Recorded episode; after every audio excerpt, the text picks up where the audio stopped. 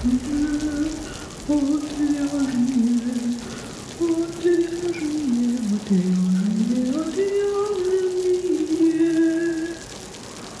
шоу «Отвяжные». Привет, в эфире «Отвяжные» подкаст о вязании. Этот подкаст является частью проекта «Не без дела» о творческих людях, создающих крутые штуки своими руками. Я Марина. А я Лада. Да, сегодня у нас в гостях Лада Кирисенко, основательница фермы пуховых кроликов Русангора. И на этой ферме не только выращивают кроликов и получают шерсть, но еще делают из этой шерсти пряжу. Из пряжи делают изделия вязаные, тканые. И, Лада, расскажите, пожалуйста, своими словами вкратце, что у вас там происходит, а дальше я буду вас спрашивать какие-нибудь вопросы. О, э, у нас э, вот уже почти 10 лет происходит э, удивительное превращение вот э, шерсти счастливых кроликов э, в теплую, мягкую, полезную, э, износоустойчивую одежду для женщин и детей. Но если говорить а, по частям, разбить вот этот процесс на части, то мы действительно выращиваем пуховых племенных кроликов, ведем селекцию для того, чтобы они нам давали еще больше шерсти, чем они и так приносят, а это полтора килограмма пуха в год. Мы, безусловно, стараемся тех энтузиастов, которые хотят пойти за нами, снабжать, снабжать племенным молодняком. То есть мы продаем пуховых кроликов и считаем, что наша деятельность а, немного напоминает все-таки работу а, научно-исследовательского института. Параллельно с этим растим кадры для нашей э, звероводческой науки. Студенты Скрябиновской ветеринарной академии вот уже пять лет практикуют, пишут магистрские дипломы, пишут э, бакалаврские дипломы. И это очень тоже помогает нам э, в нашей работе. Э, Все это делается исключительно ради того, чтобы в конечном итоге произвести и продать брендовую одежду. Потому что так получается, что если ты выращиваешь кроликов, ты хочешь или не хочешь, должен стать фэшн-дизайнером, а, байером, там, селлером, кем угодно, да, потому что иначе твои кролики не выживут а, то есть ты не сможешь заработать. Поэтому вот так э, или иначе стали расти, развиваться и выросли до э, бренда одежды, который продается в том числе и на маркетплейсах. Пряжи, естественно, мы производим, но она вот востребована меньше. Э, весьма возможно потому, что она дорогая, и у российских э, производителей ну, не было прецедентов пряжи люксового сегмента. Да, у меня тут тоже кролик мой пришел. Такой непуховый сейчас. Кстати, кролики как домашние питомцы у нас в России не так популярны, как в некоторых европейских странах, в Великобритании в частности. Но надо э, вот сейчас здесь сделать акцент. Во-первых, мне часто удается налаживать такой вот необычный, э, дружеский, практически с первого мгновения контакт с людьми. А, еще и потому, что они являются вот любителями этих э, животных, кроликов. И неважно, какие они по размеру, там, насколько пушистые. Просто, знаете, как вот э, кроликовоз кроликовода или любитель зайчиков. Любитель зайчиков видит издалека, чувствует и уже практически сразу становятся э, родными и хорошими друзьями. Но разговаривая об ангоре, и в частности о немецкой ангоре, практически сразу хочу всех направить э, думать, что немецкая ангора, как маленькая фабрика по производству пуха, может жить, жить в любой городской квартире. И это потрясающе. У меня вопрос про пряжу. То есть, получается, если бы остановились только на том, чтобы получать ну, либо сырье, да, именно шерсть кроликов, то дальше ее продавать некуда. Никому она, по сути, не нужна, никто не понимает – что из этого что-то можно сделать. Ну, именно производство. Абсолютно верно замечено, и я сейчас немножко поясню, почему. А, итак, мы имеем несколько видов а, продукции от кролика. Да? Первое – это шерсть. А, то есть урожай шерсти мы собираем раз в квартал, раз в три месяца, то есть четыре раза в год. За каждую стрижку пуха кролика получается примерно 350-400 граммов, в зависимости от э, возраста животного и ну, других составляющих. Питание, уход, породность. Любой владелец кролика мог бы или перерабатывать пух, или продавать желающим. Ну так вот, желающие должны уметь прясть. А тех, кто сегодня э, владеет этой одной из самых древних женских профессий, то есть умеет прясть, их мало.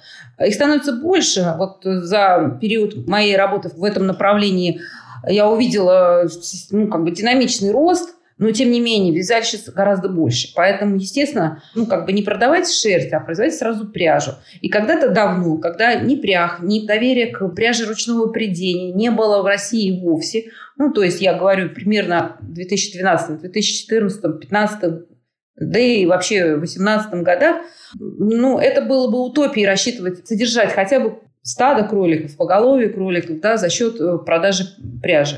Продавать э, пряжу, как и любой другой продукт, нужно уметь. Да? Нужно знать свою целевую аудиторию, нужно быть уверен в качестве продукта, производить этот продукт в устойчивом качестве, а, ну и так далее и тому подобное. То есть это очень серьезный цикл. И получалось, что как с кроликами, так и с пряжей из кроликов, а, пряжей ручной работы. Нужно было работать как с новой для рынка в целом категории. То есть нужно было не только продать, нужно было сначала создать спрос на товарную категорию. Это дико сложно. Несмотря на мой маркетинговый опыт, то есть я маркетолог по профессии и по опыту многолетней деятельности, даже мне это было не под силу. Поэтому пришлось перескочить сразу через 33 ступеньки и вот э, стать фэшн-дизайнером, дизайнером одежды.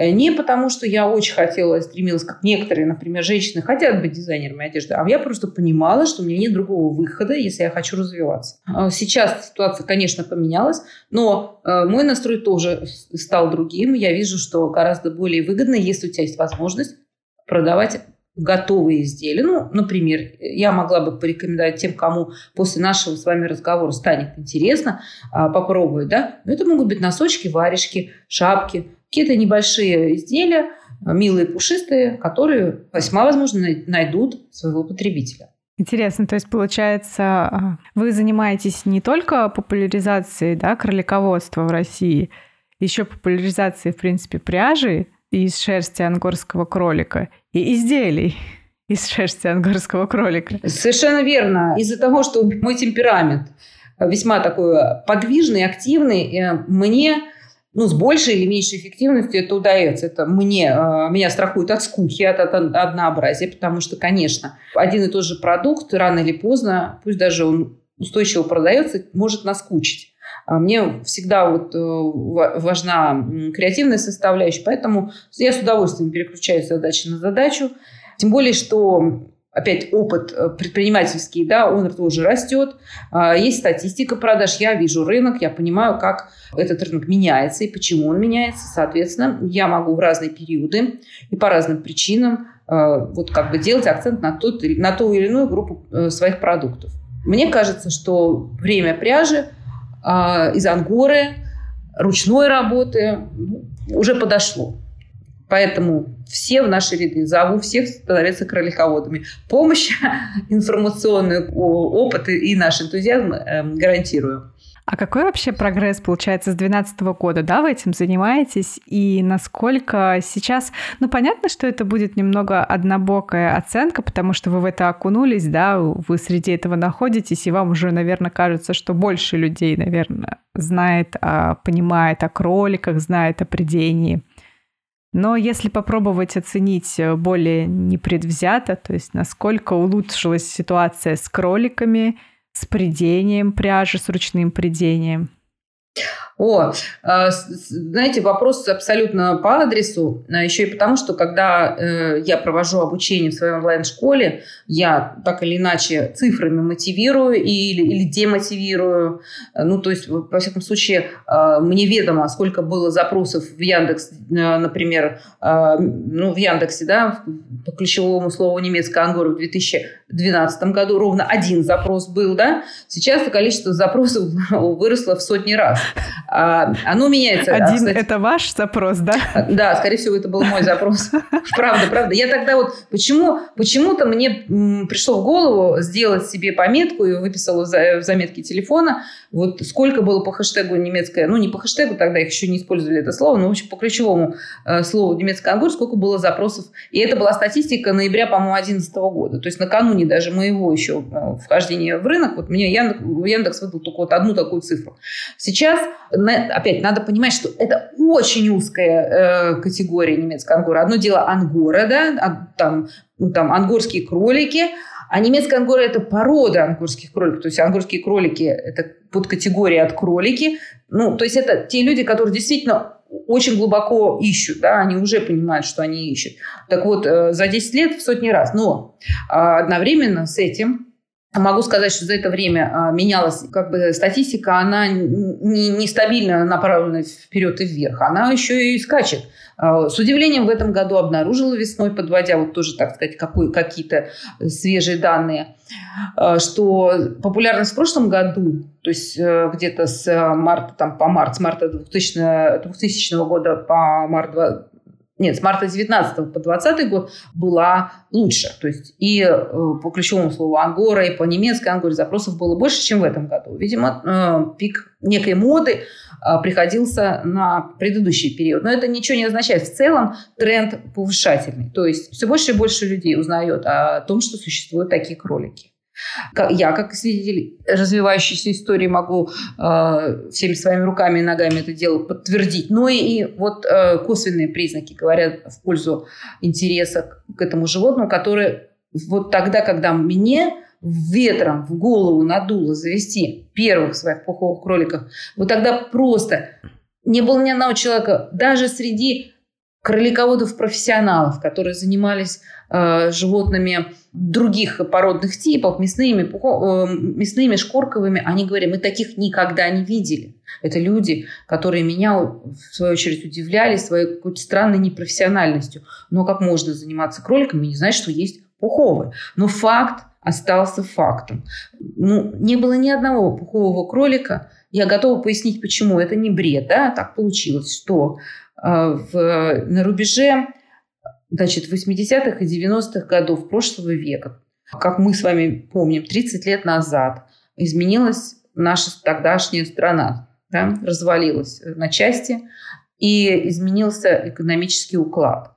А в этой связи какие-то отрасли, а особенно сельского хозяйства, просто рухнули.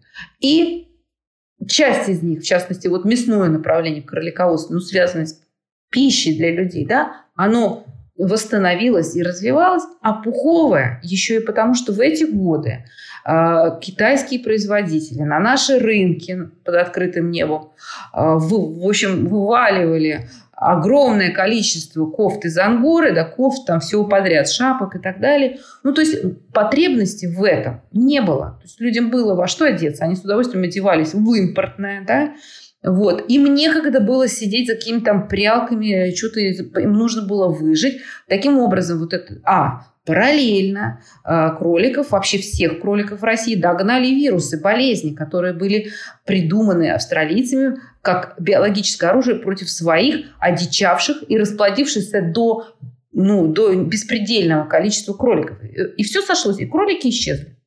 И вот проходит э, там 20 получается, с лишним лет. Такая я сижу себе на кухне в своей, значит, э, размышляю о том о сём. И мысли, мысли мои скачут, значит, как обезьяны с ветки на ветку. И вот моя мысль добирается до, значит, позиции, связанной с моей мамой. Ну, то есть вот моя мама, она мне вязала много-много шапок тогда, много-много разных было у нас э, для всей семьи вариантов, что одеть. Ну, то есть даже э, дней в году было меньше, чем у нас было шапок. Да? Я попробовала э, подумать, а как бы так сделать, чтобы мама вот эту всю свою творческую энергию израсходовала в одну большую масштабную вещь. Вот с этой, собственно, мысли получилось найти кроликов как производителей шерсти, да, и опять не потому, что мне очень хотелось их разводить. Я подумала, что я заведу кроликов, значит, в соседнем селе, деревне мне спредут эту нитку из кролика. И потом я отдам эту более дешевую, для меня дешевую нитку, да, значит, э, маме она свяжет, ну, допустим, большое пальто. И дальше прикол за приколом. Э, несмотря на мое умение пользоваться интернетом и вести в нем профессиональный поиск, я не нашла ни одного кролика нужные мне породы. Именно ангорских, да? Именно вот немецких. этих крупных, да, потому что декоративные были, но у них урожайность ниже, значительно. То есть они дают, ну там, э, пух меньше. А мне уже было неинтересно, я в тему въелась, я поняла, что вот есть такие гигантские кролики, их нужно стричь руками, их не надо щипать ни в коем случае, да, их подстриг, и забыл на некоторое время. Шерсть у них не осыпается, э, потому что они не линяют, у них шерсть растет непрерывно. То есть мой рациональный мозг сказал, вот, бери, э, так ты сэкономишь, так ты сделаешь хорошую вещь за, за меньшие деньги. Второе удивление, конечно, потрясение было а, узнать, что люди, э, ну, особенно в московском регионе, да, в столичном, а, просто не придут. Ну, вообще такие вот люди не существуют. Ну, там какие-то единицы есть, но они все отказывались что-либо брать работу из пуха крови, потому что они умели работать только на собачьей шерсти, да? а она другая.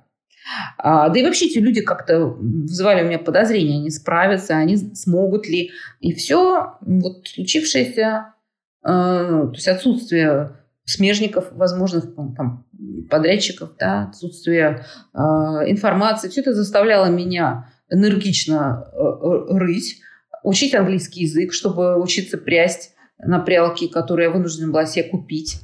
С большим трудом поначалу я выращивала кук, потому что у меня кролики все время болели. Это же общеизвестно, что кролики такие очень существа хрупкие по здоровью, да, могут раз и умереть. Вот это как раз народу известно. Как ни странно, люди в массе своей знают, что кролики существа сложные по медицинской линии. А, таким образом. И специалистов, соответственно, нет, конечно же. Да, специалистов нет, потому что если говорить о мясном кролиководстве, а здесь мы не, не можем о нем не говорить, то, конечно, там лечение только одно. Это всех кроликов в суп отправляют. То есть пока он не разболелся, чтобы его не кормить антибиотиками, да, а, а, а здесь-то это же животное долгого цикла жизни. То есть эм, эти, эти животные живут много-много лет. Да? Там, э, в промышленных условиях поменьше, чем в бытовых, потому что там немножко другой уход. Но там 6 лет совершенно спокойно живет этот кролик и приносит огромную пользу. Кроме вот этой шерсти, которую он дает, он своей милой внешностью, своим незлобивым характером он дает столько жизненных сил. Поэтому, э, конечно, ветеринаров очень трудно найти. Ну, забавно, что я попытки-то делала в разные годы разные, когда я еще полагала, что можно опираться на врачебную помощь, где бы я ни была, в каких странах не оказывалась. Все сходилось к одному, что кролики, экзотические животные, специалистов по этим животным нет. А если даже они считают себя специалистами, часто так случалось, что их э, содействие не было достаточно эффективным. И часто мы совершали вместе врачебные ошибки. Потом, конечно, я привыкла к тому, что э, сама, э, справляться самой. И, и теперь мне как бы значительно проще, но для новичков, для тех, кто, возможно, захочет завести пухового кролика, я, я сразу скажу, что у кроликов 60 болезней. А, в принципе, не все случаются за, жизнь, за жизненный цикл кроликов, но а, нужно знать, как действовать, если питомцу стало плохо. Тем более, если вдруг появится ну, там, десяток питомцев, кроликовод обязан становиться ветеринаром. В принципе, я опять как, как бы сначала пугаю, потом утешаю это решаемые вопросы. То есть мой опыт, опять десятилетний опыт и опыт, э, так сказать, присматривания за теми, кто последовал за мной, показывает, что если э, человек хочет, если женщина хочет, она справится. Она справится с любым, даже с кроликом пуховым, несомненно. Это шоу отвяжные. Да, как ребенок тоже не может сказать, что у него болит, просто у него что-то болит, и никто тебе не поможет, и нужно включать какое-то внутреннее уже, получается, чувство, что что-то не так, что-то нужно исправлять. Да, нужно, нужно включать чувства, и, ну, э, как и с детьми, нужно действовать быстро. А сейчас, получается, много стало кролиководов в России? Ну, то есть, может быть, домашних, у которых два, две-три особи? А, ну, приведу такой пример. Например, в этом году на Авито я весной в сезон, когда у кроликов э, окролы, да, это, так сказать, период, когда они активно размножаются, опять при участии, естественно, хозяев, то есть человека, а на Авито было порядка 50 объявлений. А в прошлом году, в тот же период, их практически не было.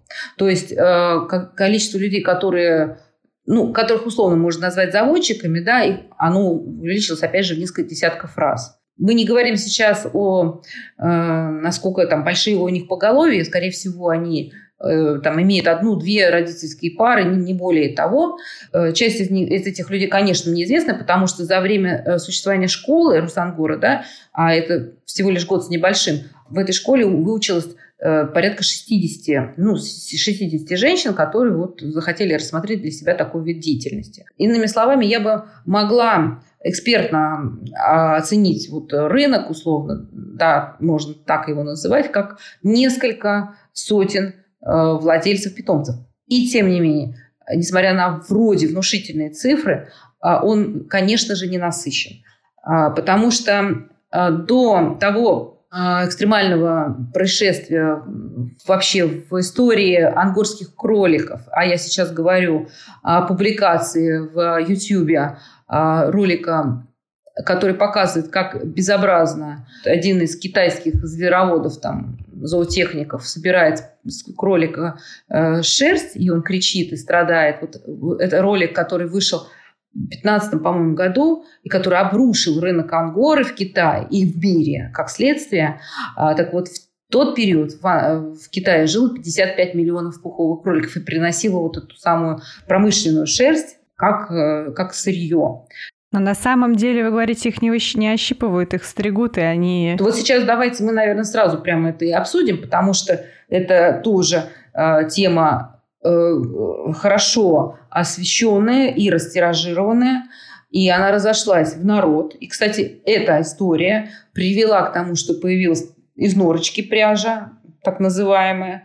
Э, я хочу для тех, кто э, отказался от использования в своих работах, я говорю о вязальщицах, да, шерсти кролика э, по причине негуманного отношения к этим животным. Я хочу для них ответственно вот сейчас сделать такое заявление, что ни один кролик после такого сбора шерсти не выживет. А значит, если вы хозяин, я не говорю даже слово «добрый хозяин», я говорю, если вы просто хозяин, вы не будете рубить сок, на котором вы сидите. Вы не будете так собирать а, шерсть. Это невыгодно даже самому хозяину. Это абсолютно невыгодно. Да, один сбор шерсти и все. Да. А, и поймите, а, вот все в нашей жизни может быть и белым одновременно, тут же и черным. Так вот, о белом никто почему-то не говорит. Ну, в том же интернете есть куча роликов, которые показывают, как на самом деле происходит сбор шерсти или происходил сбор шерсти на китайских фермах, когда в каком-то большом помещении, там на огромной площади простираются кучи значит, состриженной шерсти, тут же рядом сидят на корточках тетеньки китайские, как с ножницами, очень ловко ими орудуют, придерживая кролика за ушки нежно, и быстро-быстро состригают с него шерсть. То есть весь мир сошел с ума, увидев один ролик, он, а, естественно, воспротивился такому подходу. Да, а, как обычно, не разобрались, не вникли, но ангору перестали потреблять. И а, ангора как люксовое волокно, как, как смягчитель для всех других блендов, там, будь то с мериносом, будь то с, ну, это чаще всего такой, там, с, с какими-нибудь полиамидными волокнами, да, вот ангора с рынка просто ушла, ее перестали торговать на бирже. Совершенно незаслуженно, необоснованно. С какой-то стороны а, правозащитники по правам защиты животных, да, они, ну, как бы выиграли, понятное дело, обратили на себя внимание, еще раз а, обратили внимание людей на то, что есть животные, к которым нужно относиться гуманно. Я это все поддерживаю. Но нельзя так переворачивать с ног на голову. Ну, то есть истерику они включили, а мозг нет. Слушайте, это происходит сплошь и рядом. С этим, э, с этим бороться нужно, так сказать, постепенно, по мере сил. Да? Вот я, например, никак не боролась. Но есть вот люди, которые в это верят. Если мне кто-то попался, да, с кем мы разговорились, ну, например, на какой-то выставке или на ярмарке, да, создался такой прецедент, они бывали, да, когда человек прямо отпрыгивает от меня, потому что у меня ангорские вещи, да, и я э, вынуждена была пространно, изъясняясь, а, тратя свою энергию, значит, убедительные слова, добиваться понимания и изменения мнения лично, да, ну, прецеденты, еще раз повторяю, да, так сказать, изменения сознания были, э, ну, персональные, личные, такие ограниченные или через наши социальные сети. Но, тем не менее, вот пока инерция мышления все равно сохраняется в отношении ангоры сплошь и рядом встречаются люди, которые говорят, ах вот, как совсем даже не надо их щипать и, и там причинять страдания. Ну, конечно, нет, не надо. Точно так же я вот сейчас, наверное, буду вынуждена все больше и больше говорить о том, чтобы невозможно э, животного по имени норка собрать товарное количество промышленные, э, в промышленных объемах подпуши. Это мы сейчас уже переходим к теме, что за пряжа из норка. Да, это мы переходим к теме норка. Так вот, придумали вот такой миф. Причем я не могу отказать людям э, в остроумии и ну, вообще просто в умии, потому что это же не чистая правда, а только часть правды или какая-то вот такая изысканная форма неправды. Да? Не обязательно писать вот норка, ее можно взять в кавычки, да, и уже будет торговое название, да, а не название категории там зверя. Можно назвать артикул норка, а в составе да. будет ангора. А, а люди додумают все, что они там хотят. Э, а норка, я уточню, норка появилась как раз-таки в тот момент, когда вот это видео, да, про кролика, которого зверски ощипывают, и, соответственно, для китайцев это был именно такой торговый маркетинговый ход, чтобы как-то восстановить продажи пуха ангоры. Пуха шерсти, шерсти ангоры в виде пуха норки. Да, верно. А, и потом, вот давайте еще раз, смотрите. Страна Китай, да, 55 миллионов кроликов а может больше, а может меньше, ну неважно, огромное число животных. Выходит ролик, он мгновенно, примерно за два месяца он собирает 2 миллиона просмотров. В то время это было очень быстро и очень много. Соответственно, что происходит? Обрушается рынок, обрушается, вообще нет, он исчез. Так? Биржи торговые перестают мониторить. То есть биржи, которые ежедневно смотрят цены, а, а сырьевые биржи, в том числе на шерсть, на какую? На, допустим, меринос, как главную, главную продукцию животноводства. Там альпака, тот же кашемир, да, шелк и ангору. Так вот эта биржа перестает мониторить ангору. Потому что все, она списана со счетов. А что должны сделать владельцы своих ферм со своими животными? Давайте-ка подумаем, куда пошли все эти кролики? В суп или на мусорку? Их вынуждены были убить. Понимаете, вот то есть одно мы спасли, а другое мы очень сильно испортили. А те, кто или потому что не умеют делать ничего другого, ну, например, ну, вот были такие у меня случаи, когда люди говорят, а что нам еще делать? Ну, вот мы умеем только это. Поэтому мы не меняем свою жизнь, мы не меняем свою профессию, мы никуда не ходим, мы, вот мы, это мы умеем. Вот, например, профессионалы в кролиководстве, в пуховом, да, они думали-думали, там же есть и крупные игроки были, да, думали-думали и придумали. И я хочу сказать, гениально аплодисменты. Вот просто придумали хоть что-то, придумали, не просто легли и умерли, а, допустим, попытались выжить. А, поэтому я не осуждаю этих китайцев, которые сказали, что ну, тогда это будет норка. Но они молодцы, что они сохранили кроликов. Ну, да, но они все равно не могут заявлять об этом так открыто, как это было раньше. Еще раз подчеркну, что на кролищу ангору всегда, на протяжении последних ста лет ее там вот истории отслеживаемой, спрос был подвержен в том числе и моде. И эта цикличность, она ну, была, есть и будет, как и на любое другое. Ну, потому что вот она такая все-таки нарочито пушистая, то есть как бы бывают, когда мы тяготеем вот к чему-то такому женственному, плюс не забываем о том, что индустрия, химическая промышленность там, старалась, производила все более интересные искусственные волокна. И, естественно, мы перебегали а, с чего-то традиционного, старого, надоевшего, да, тому, что можно считать открытием, э, новинкой, продуманным и так далее, комфорт. Таким образом, получалось, что это достаточно э, был, всегда была зона э, рискованного звероводства, то есть ангороводства. Китай держал там, 90 плюс процентов мирового валового сбора этой шерсти. Э, все они работали на нас с вами, да, на Европу, на Россию. Э, и мы вот вдруг бац, и сами сказали, вот не надо. Да. Ну, как им было поступать? Ну, при, пришлось им подумать и ввести в легкое заблуждение э, значит, аудиторию, потому что все равно остались те, кто просто хотят текстуру пушистую, мягкую. А такую пушистую, мягкую текстуру дает только ангорский кролик. А норка просто потому, что это зверь другого вообще назначения. Да? И, и если кролики-то зайцеобразные у нас с вами, то норка – это у нас хищник.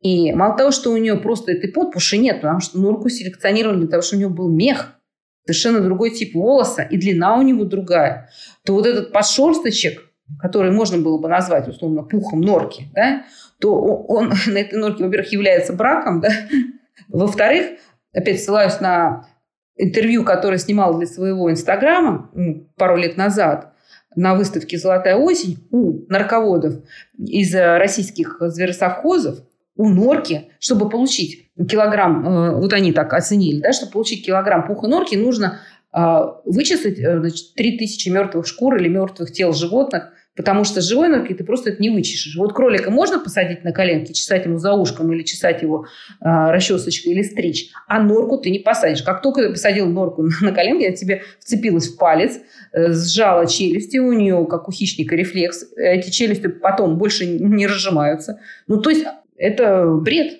Мне кажется, даже достаточно посмотреть на фотографию ангорского кролика, на фотографию норки и сравнить, сколько да. они могут дать шерсти, пуха. Конечно, конечно. То есть у каждого животного свое назначение. То есть вот, ну, не обсуждаем сейчас мех вообще, да, как категорию, а, опять залезем в дебри. А, ну, просто норка, она для меха. А кролик э, ангурский, он для пуха. Мы не говорим сейчас о шкурковых породах кроликов, которые для меха, э, точно так же для меха предназначены. Мы говорим о... Не, мы говорим именно о ваших, о немецких, да. Да, об, об ангурских. Вот. Поэтому, конечно, надо, видимо, так я рассудила, профессионалам все-таки э, громче заявлять свой э, голос, да, просвещать опять-таки народ, популяризировать тему, э, и чтобы кролиководов стало больше. Потому что во-первых, ничего кроме пользы от этого кролика не бывает. Свидетельствую о своем психоэмоциональном здоровье. А, могу благодарить в том числе и кроликов, не только себя, там таблетки, не знаю, здоровый образ жизни, но и их. В плане сохранения семьи, опять же, уникальный мой личный опыт.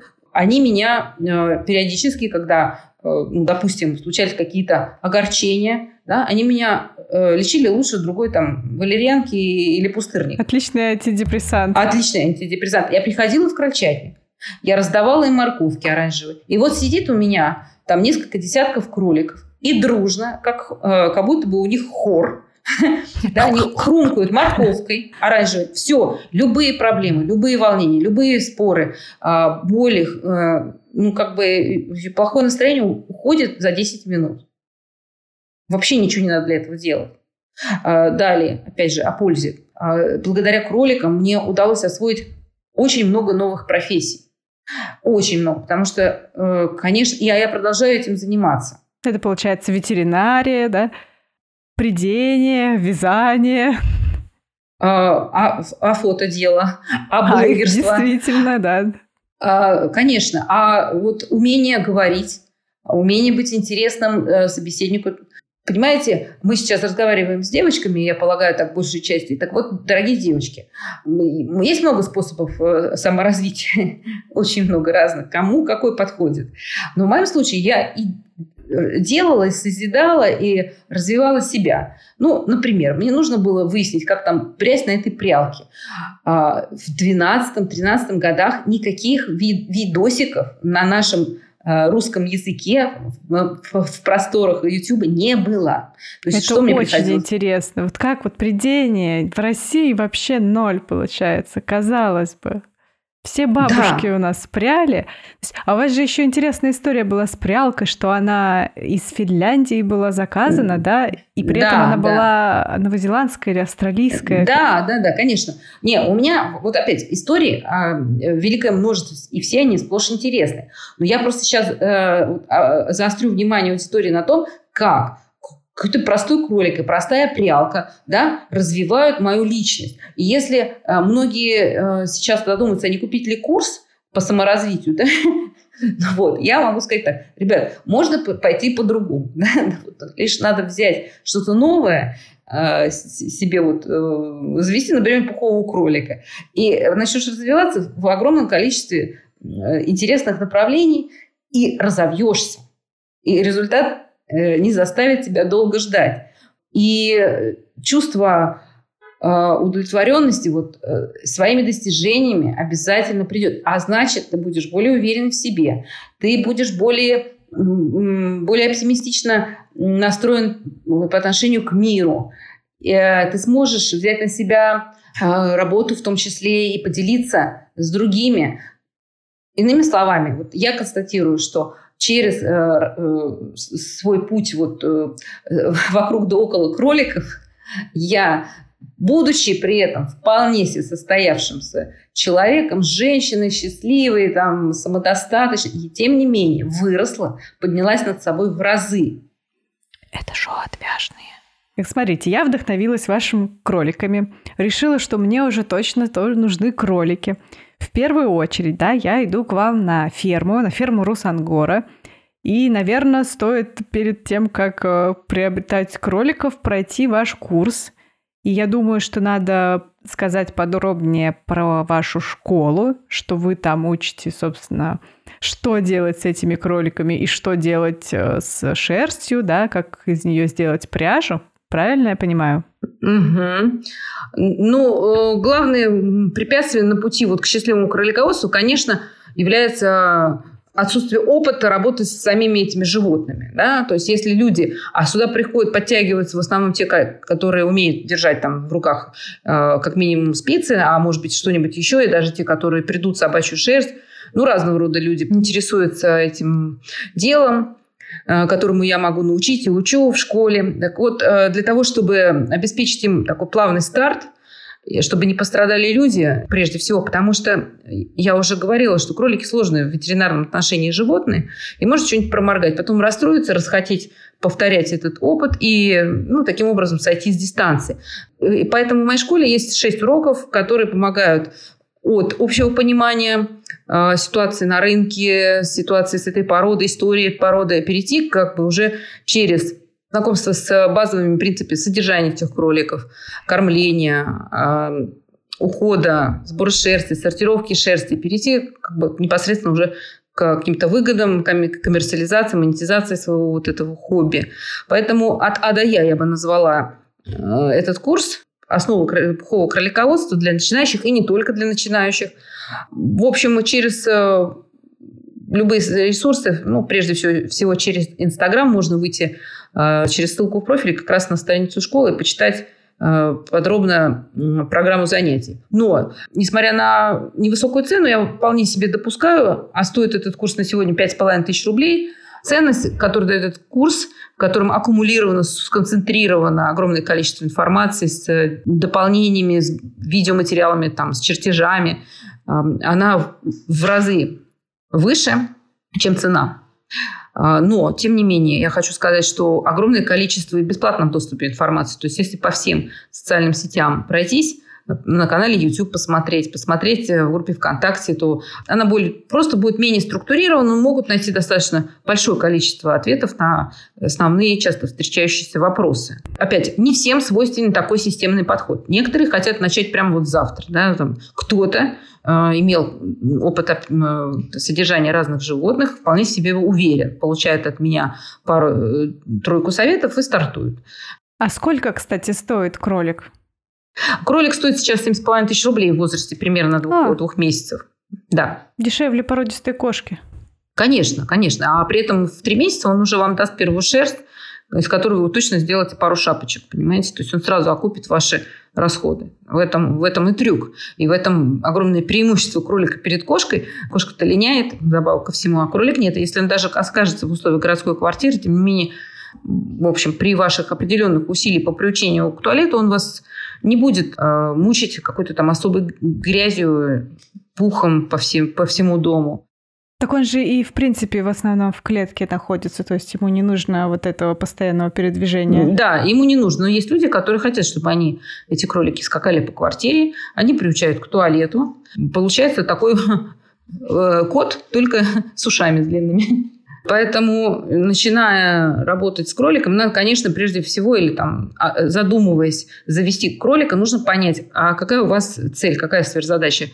Хотите вы для себя, то есть обеспечить семью э, кроликами. Кто-то просто любит красивых животных и по этой причине заводит дома или на даче большое количество разных животных и даже умудряется с ними справляться. Есть такие А кроликов можно не стричь? Нет, нельзя. Потому что где-то... Нужно обязательно, угу, да? Угу. Потому что через э, где-то 100 дней все равно нет, некоторые волосы начнут э, отделяться от волосяных луковиц, и вокруг них будут все равно колтуны образовываться.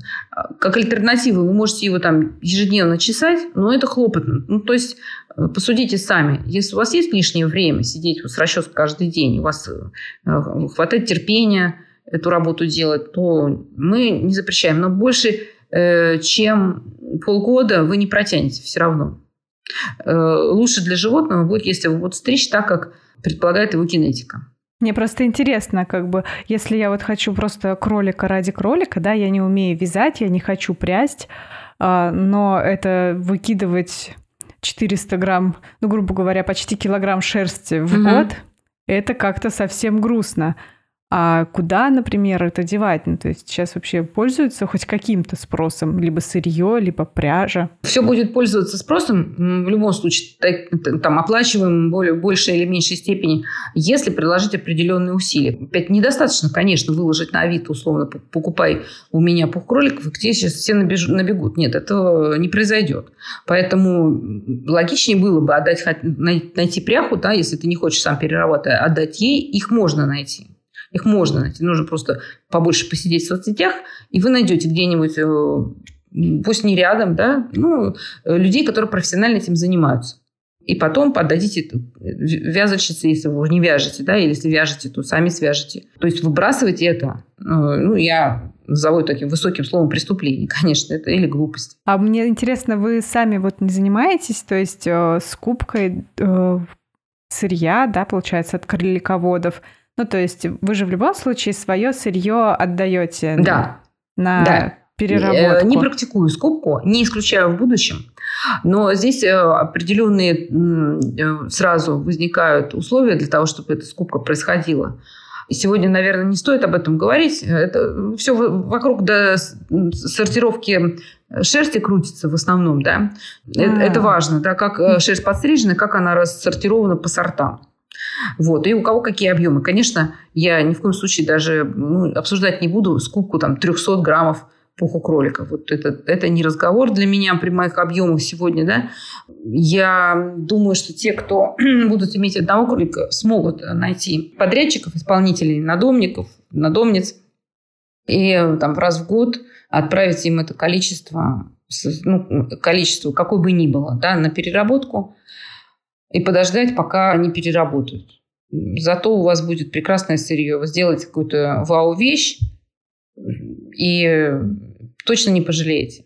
Но опять, я исхожу из практики наблюдений за живыми людьми, которые обращаются ко мне за живыми кроликами. Они, э, даже те, кто говорит, ой, нет, мы не будем ничего вязать, мы даже вам будем шерсть отдавать, просто так нам вот кролик не нравится, вот, а подстрижем вам дадим. Ничего подобного. Все потом пристраивают куда-то эту шерсть. Находят уже. Да, а, да, да, да. Вот кролик сам как бы мотивирует, да, он такой красивый, милый, дорогой, любимый, что хочется прямо из него свитер. Конечно, и люди собирают шерсть своих собак, я знаю. Ну, то есть, э, особенно таких сильно пушистых, с которых куча-куча всего. Они это собирают годами и потом ищут человека, чтобы спрял им пряжу, ищет человека, чтобы связал из этой пряжи, то есть носочки из шерсти своей собаки. Вот. Ну, а кроличья шерсть, она, получается, тоже может храниться, да, то есть э, не обязательно прям сразу из нее что- что-то делать, она не испортится. Э, конечно, она может храниться, но, опять, все зависит от того, как ее будет человек хранить. Некоторые умудряются зачем-то засовывать в трехлитровые банки шерсть. Красиво, мне кажется, как минимум. Не знаю, что ими движет. Вот. Ее надо хранить в сухом проветриваемом помещении в каком-то картонной коробке, не, не большими слоями. То есть желательно, чтобы между слоями какая-то бумажка тоже лежала для того, чтобы, ну, в качестве разделителя. Вот. Совершенно понятно, что шерсть гигроскопичный материал, и если она наберется влаги, то в ней могут в этих приятных условиях завестись всякие нехорошие э, значит, насекомые. Э, плюс, ну, если там влаги э, экстремально много, то и плесень возникнет. Ну, то есть, опять, это живое сырье, да, сильно затягивать не, ну, не нужно. Я предлагаю вот установить такой график хотя бы от урожая до урожая, ну, годового урожая, так, вот перерабатывать. Не надо хранить годами. Она может слежаться, сваля, подсваляться, ее потом сложнее будет расчесать. Поэтому, опять, для того, чтобы как-то протестить, насколько это классная шерсть, лучше сразу вот с первого-второго урожая найти себе помощников, сделать что-нибудь пробное, а поносить это, увидеть, как это хорошо греет, как это лечит боль. И тогда уже нам не придется э, владельцев кроликов уговаривать. Они сами будут понимать, как это классно. Там уже и прялку купил, а вот уже у тебя и ферма кроликов, и дальше все как туман, в тумане. Возможно и так. Я буду рада только, э, если людей, которые серьезно этим профессионально будут заниматься, станет больше. Потенциал у страны в этом плане огромный. И э, опять, э, что приходит мне на ум, мы вполне себе можем с чистого листа как бы заместить Китай на мировом рынке. И тем более это такое этичное производство. Вы же даже если используете основу для пряжи, да, то есть если делаете не 100% ангору, угу. то, я так понимаю, тоже находите максимально этичные нитки, то есть либо это стоковые, либо какие-то не, ну, то есть неплохие. Смотрите, у нас вот базовый состав 80% ангор и 20% мериноса. Мы делаем это в России, эту ниточку. И мериноса мы берем также в России вот с, можно сказать, ближайших ферм э, к месту производства. Соответственно, эти животные содержатся в небольших э, семейных хозяйствах. Вот как хозяин э, поголовья, который рассчитывает на хороший урожай шерсти, смею предполагать, что все те, кто является нашими поставщиками шерсти мериноса, тоже вменяемые, добрые хозяева. Иначе у них бы просто не было бы хорошей шерсти качественной, чистой, не спутанной, тонко, рунной э, и так далее, и так далее. Э, во-первых, э, этичное отношение к миру, к себе, к животным, к еде, к продукции, оно вообще тренд времени нашего, в котором мы живем. Э, все больше и больше осознанности, особенно среди молодых людей, которые имеют подвижное сознание, они а, горячо поддерживают все новое и как раз хотят знать больше деталей. Это тренд десятилетия, вот начавшегося. Пока он не заканчивается, это отлично просто. Да. А, это, это, мы на старте, мы на старте, да. И все больше и больше производителей будут обязаны ответить на вопрос, а где они это все взяли. Вот э, таким мелким, как я, гораздо проще отвечать, а где мы взяли э, и хорошо ли мы обращались, потому что мы, мы ведем соцсети, мы показываем это, вы можете все контролировать даже сами, самостоятельно, вы все видите, и вы даже э, не получится, что вы просто пропускаете что-то. Может быть, у вас э, побуждение, да, хорошие, а кто-то там из сотрудников не самые хорошие. То есть, ну, вы можете это все проконтролировать и увидеть. Конечно, на сегодняшнем этапе э, ни один процесс вот мимо моих глаз рук там и э, ума не проходит. Э, безусловно, когда компания начинает расти, возникают болезни роста. Потом, когда она выросла и уже начинает где-то там в небесах витать, возникнут еще какие-то болезни, ну тогда и настигнет неминуемое, допустим, появятся более достойные конкурент, потребители перейдут к нему. А вы не думали расширяться и еще одну ферму, то есть, может быть, в другом месте делать? В нашей вообще вот обыденности, в нашей обычной жизни э, мы в принципе, в идеале должны стремиться к некому балансу. Да? Не случайно mm-hmm. мы занимаемся йогой или какими-то духовными практиками, да, не знаю, просто фитнесом э, значит, с акцентом на баланс, потому что когда человек в балансе, он лучше соображает, он более верно принимает решения. Точно так же и а, в бизнес-процессах. То есть одно дело расшириться до бесконечности, другое дело переработать и продать. Поэтому моя задача выращивать столько, э, сколько ты можешь продать. Это же сезонная продукция, правильно? То есть мы не можем... Пока достаточно. Да, да? на сегодняшний день э, у нас все более-менее сбалансировано. А сколько у вас сейчас их? У нас, э, если говорить о кроликах, то это условно вокруг 100 голов крутится цифра, там 120 может быть голов, может быть 80, все зависит от того, сколько мы продали молодняка, а, да, потому что э, они рождаются, разъезжаются по другим каким-то а, там, семьям, хозяйствам. Я смотрю, это у вас достаточно такая стабильная же цифра, потому что я смотрела интервью с э, Катюшей mm. Петровой. Кстати, я оставлю ссылку на это интервью в описании к выпуску. Пожалуйста, пройдите, посмотрите это видео. Там прям из э, кроли... с кроликами все очень миленько. То есть можно как минимум просто посмотреть и умилиться. и больше узнать про то, именно как происходит общение с кроликами, как за ними ухаживают, что там дальше делают. Обязательно посмотрите. Да, главное, главное, да, можно там увидеть. То есть дополнительно к нашему с вами общению будет, э, кар, будут картинки, динамические картинки видео. И сердечное общение тоже. Да, да, да.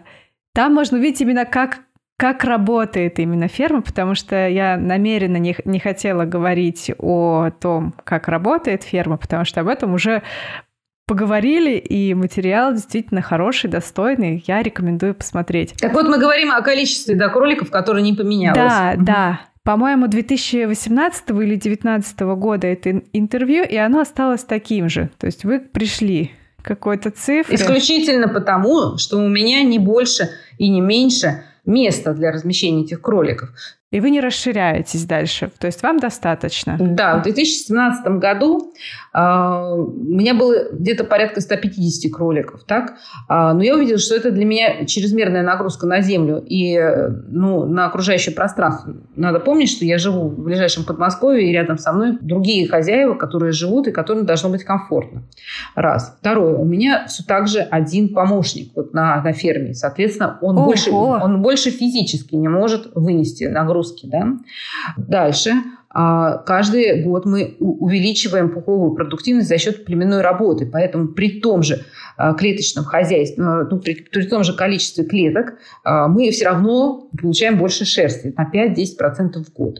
Соответственно, мы решаем свои вопросы. Если растет, растут продажи, мы можем маневрировать за счет того же состава пряжи, например. Мы можем добавить мериноса и сделать пряжу 50 на 50, а не 80 на 20, что и делаем mm-hmm. для определенных артикулов, потому что не все любят сильно пушистое. И та часть аудитории, которая хочет мягкое, но не, не, не, не сильно пушистое, вот получает от нас такого рода там, изделия. Э, а когда расширятся продажи, увеличатся продажи, мы можем переходить к продаже по более высокой стоимости. И таким образом тоже ограничивать. Да, создавая другие повышенной ценностью продукты, артикулы, а, там, изделия и прочее разное. Исходя из этого, вот эта там, золотая середина, золотая сотня меня вполне себе на сегодня устраивает. То есть и я тоже человек живой, да, мне нужно успевать а, развиваться, учиться, у меня есть разные хобби, мне хочется уделять им, им внимание, у меня есть семья, у меня есть потребность в том, чтобы я себя, как э, человека, от которого очень многое зависит, наполняла энергией, а значит, я должна как-то грамотно отдыхать, заниматься спортом. Поэтому а, все вот развивается в том темпе, в котором я могу себе это позволить развивать. И нет смысла пытаться заработать все деньги мир, мира, достаточно того, той продуктивности и производительности фермы, которая есть сейчас. Да, да. Э, ведь у каждого человека есть свои ну, значит, личностные горизонты, и э, у каждого возраста есть свои какие-то э, возможности, задачи. Я Честно сознаюсь, я очень много отдала своих сил кроликам. И вот три года назад я просто буквально так разболелась, непонятно чем вообще. Вот никто не мог мне сказать. В течение восьми месяцев меня исследовали, у меня все работает нормально, но я болею, и диагноза нет, а ситуация, так сказать, становится все хуже и хуже. А, переутомление сказалось. Приходится, а, несмотря на то, что я привыкла всю жизнь работать а, как э, стопроцентный трудоголик, да, приходится констатировать, что это неправильно, что режим труда и отдыха надо соблюдать. Это рано и поздно обязательно откликнется. Если и обращаюсь к девочкам, которые любят даже, как я вот, да, бравировал тем, что я могу элементарно и быстро переключаться с задачи на задачу, не спать, не нет, есть. Нет, это ужасно. Это, это, да. это чревато. Плохая привычка. Конечно. Поэтому вот все вместе как раз и оставляет поголовье на том уровне, на котором оно есть.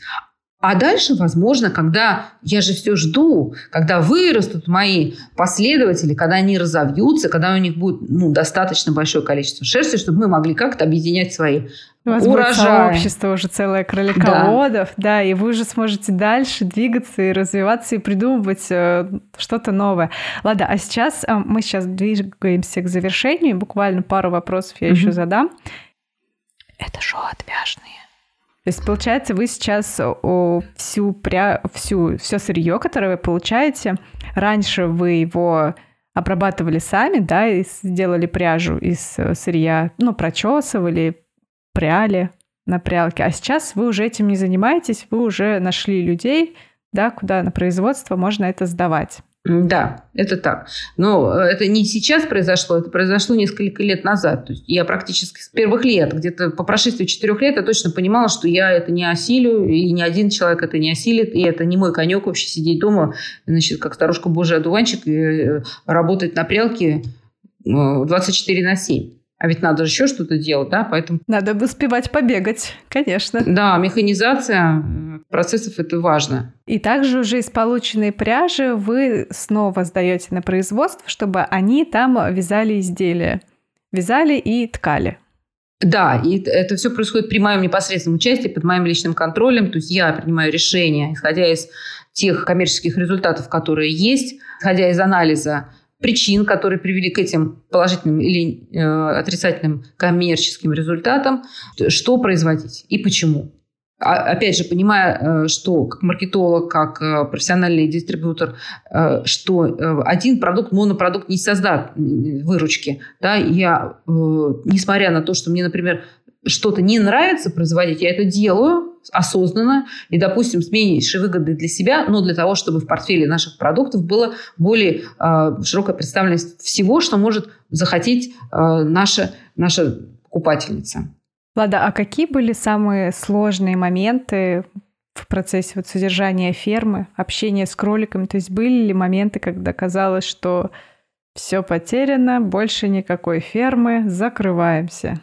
А, было, конечно. Вот слово «закрываемся» я почти не произносила, но были вот периоды полного отчаяния. Ну, в частности, это первый этап, первые четыре года, когда я в основном барахталась по отношению к а, здоровью кроликов, занимаясь э, тем, чтобы они просто не болели. Вот просто я, я не понимала, как большое поголовье вот, а, держать в э, полном порядке. Мне не получалось. Было страшно, что все в конце концов могут умереть. Нет, они, вы понимаете, они не умирали, но они болели. Ну, в частности, у них был э, пододерматит, а. то есть лапы у них болели. И мы каждый день, там минимум 10 кроликов, у нас два раза в день проходили перевязку. И так днями и месяцами. То есть мы перевязывали лапы, бинтовали, а лапы не заживали. И было непонятно, а что же делать. Мы вроде делаем все так, да, но ничего не меняется. Угу. Большое количество зоотехнических мероприятий, которые я перепробовала, были, в общем-то, лишними. Э, достаточно там три базовых э, протокола выполнять, да, я э, таким медицинским языком выражаюсь, но это прежде всего там правильная профессиональная дезинфекция, правильное профессиональное э, жилье для кроликов, удобное, достаточно для того, чтобы они там жили счастливой, удобной жизнью, э, и рацион. Но опять, прежде чем ты пришел вот к этому комплексу, который еще э, выполним в твоих условиях, да, ведь а, у нас у всех разные условия проживания. А, угу. Доступность медикаментов или все-таки специалистов, с кем можно посоветоваться. Одно дело, живу я в Москве, да, а другое дело, кто-нибудь живет э, в Сибири, в небольшом городке, где аптека ближайшая ветеринарная в 7, там, я не знаю, в 100 километрах. Ты по-разному будешь реагировать на одну и ту же проблему с разной скоростью. Второе – это производство. Товарищи дорогие, наше производство, а, без которых я, конечно, бы не выжила. И я их всех люблю. Но это, конечно, настоящий кошмар и ужас. Они не берут маленькие объемы, наверное, еще в первую очередь. Да, это, это первая очередь. А второе, они очень много могут произвести брака, на который ты не рассчитываешь. То есть ты вдруг бац и сталкиваешься с ситуацией, когда у тебя все в брак. Или то драгоценное сырье, которое ты, ты вы, вы, вырастил, оно все а, требует переработки повторной во, что, во что-то там надо еще придумать, во что ты рассчитывал на один размер, тебе связали вообще не ту модель, то есть не тот размер. А, это самое простое, что может произойти. А так тебе взяли, перервали там какие-то иглы кривые, все рваные, а распускать на производство никто не будет. То есть вы заберите, пожалуйста, половину того, что вы принесли, вот в виде рваных э, недовязанных изделий.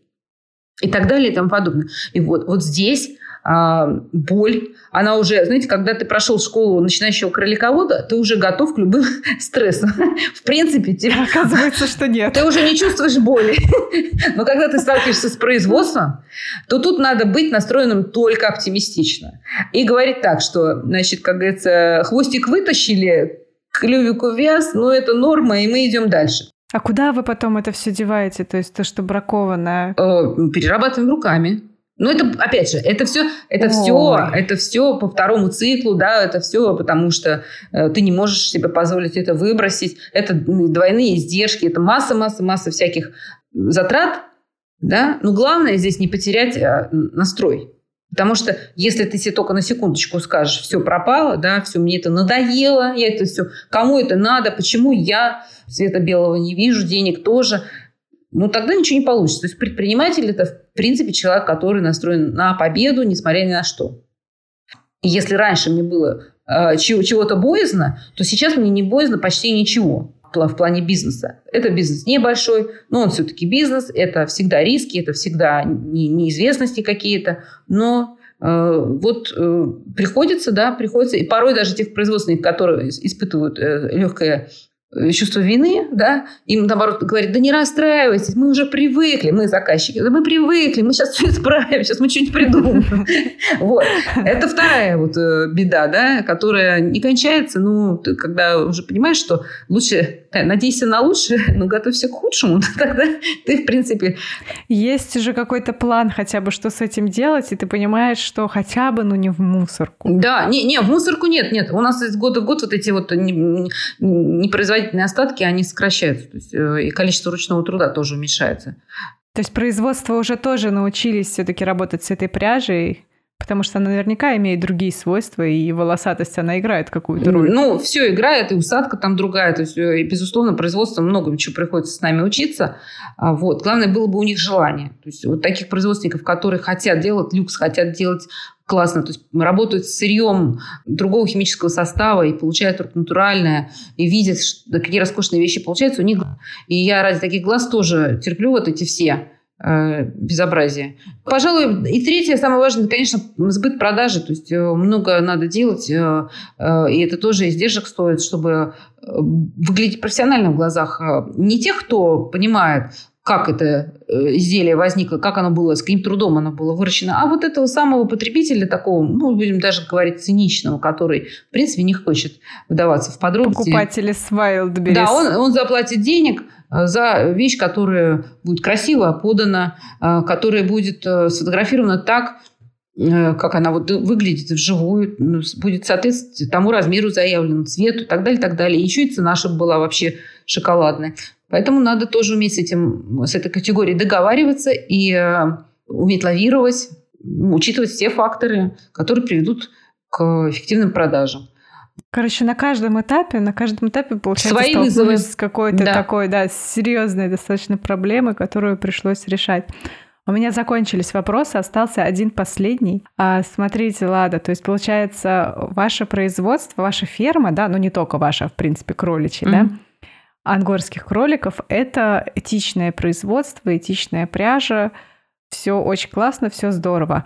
Куда одеваются кролики после своей смерти? А, смотрите, у всех а, из нас а, разные подходы к тому, кто, кто такой кролик. Да? Это, конечно, не священная корова, и это не человек далеко. Да?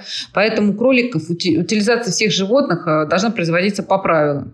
У нас есть с вами ветеринарные службы, у них обязательно входит в комплекс государства, даже есть такие службы не только в коммерческих клиниках, у них есть специальные крематории для животных.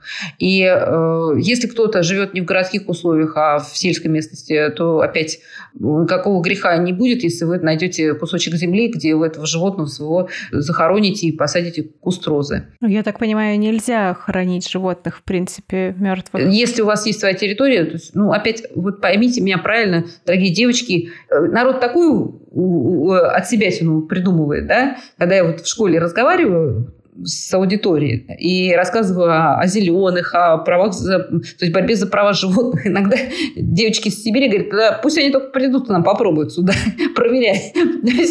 э, чему, что бы я сейчас не озвучила, да, каждый будет решение принимать свое. Правильно, конечно, сдавать и утилизовать э, через крематорий для животных. Я к тому, что по Сан-Пину нельзя животных мертвых да. хоронить в земле. Да, совершенно верно. Но, еще раз повторяю, значит, это будет происходить вне зависимости от того, что там Санпин сказал. Вот человеку так удобно, у него нет крематория, он не хочет заплатить за утилизацию, за сжигание, а там тариф идет за килограмм веса, и поэтому он будет делать то, что он считает нужным. Кролик 5 килограмм. Это же сколько он будет? Мой попугай стоил 200 рублей, волнистый. Да, угу. кролик это Недешево уже получается. Да, но еще есть пищевая цепочка. Вот опять, э, пищевая цепочка не только там человеческая, да, вот у меня, например, большая собака есть. То есть, соответственно, у меня... Вот, да, я хотела спросить, можно ли его в еду как бы? Да, да, конечно, конечно, можно. А, это прекрасное диетическое мясо, но э, мы как-то заканчиваем на какой-то ноте достаточно Грустный, малоэстетичной. Да? Давайте все-таки вернем, вернемся к э, позитиву. А позитив в том, что добра, э, удовольствия, эмоционального равновесия, тепла от изделий, от того, что ты сделал своими руками, кролик вам подарит, вот ангорский кролик вам подарит а много раз больше, чем любое другое животное, которое мы можем себе предположить. В качестве примера возьмем ту же самую собаку, друга человека. Да, у нас миллионы собак, у каждого есть супер там собаки, друзья, э, там закадычные, да, любимчики. Значит, шерсть этих животных обладает уникальными свойствами, но она все-таки отличается от кроличьей. Она толщиной, она более грубая, и не на все виды изделий подходит, поэтому у нее там есть свои э, стандартные там, назначения для поясов, для э, наколенников, там, не знаю, налокотников, носков. Ну, в крайнем случае, для какой-то, не знаю, кардигана, курточки. А, есть меринос, но не у каждого из нас есть пастбище.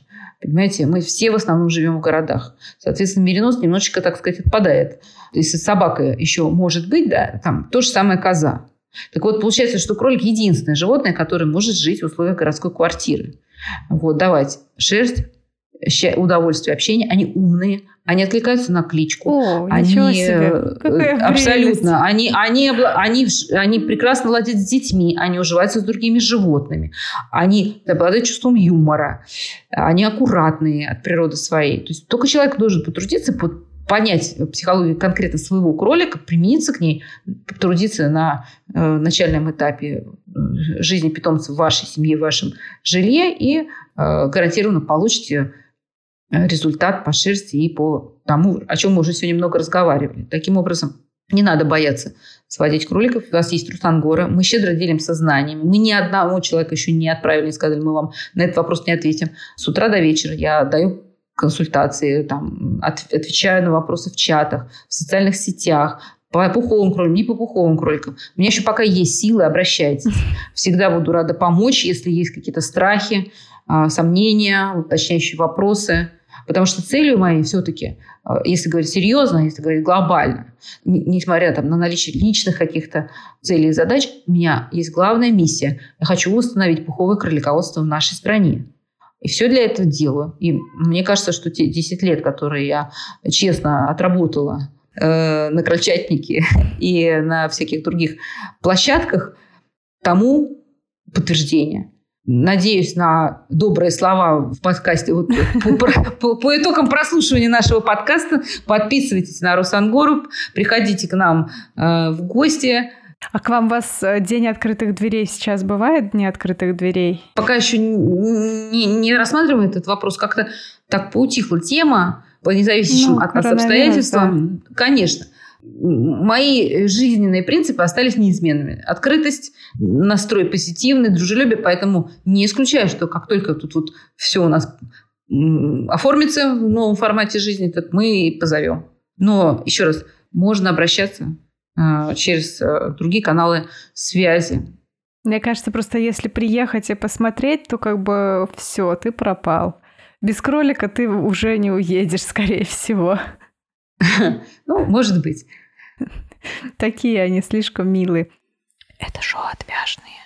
Ладно, спасибо большое за рассказ, было очень интересно. Спасибо всем, что дослушали. Подписывайтесь на подкаст «Отвяжный», на подкаст «Не без дела». Спасибо за отзывы, за поддержку. Обязательно добавляйтесь в чат, ссылка есть в профиле. Там мы болтаем просто обо всем, о чем можно, так что если вам не хватает единоличников, с кем хочется пообщаться, то, пожалуйста, добавляйтесь в чат. Спасибо большое спонсорам подкаста Любе, Марине, Маше, Александре, Наталье и Софии. Если вы тоже хотите стать спонсорами, то ВКонтакте это можно сделать. Ссылка тоже есть в описании к выпуску.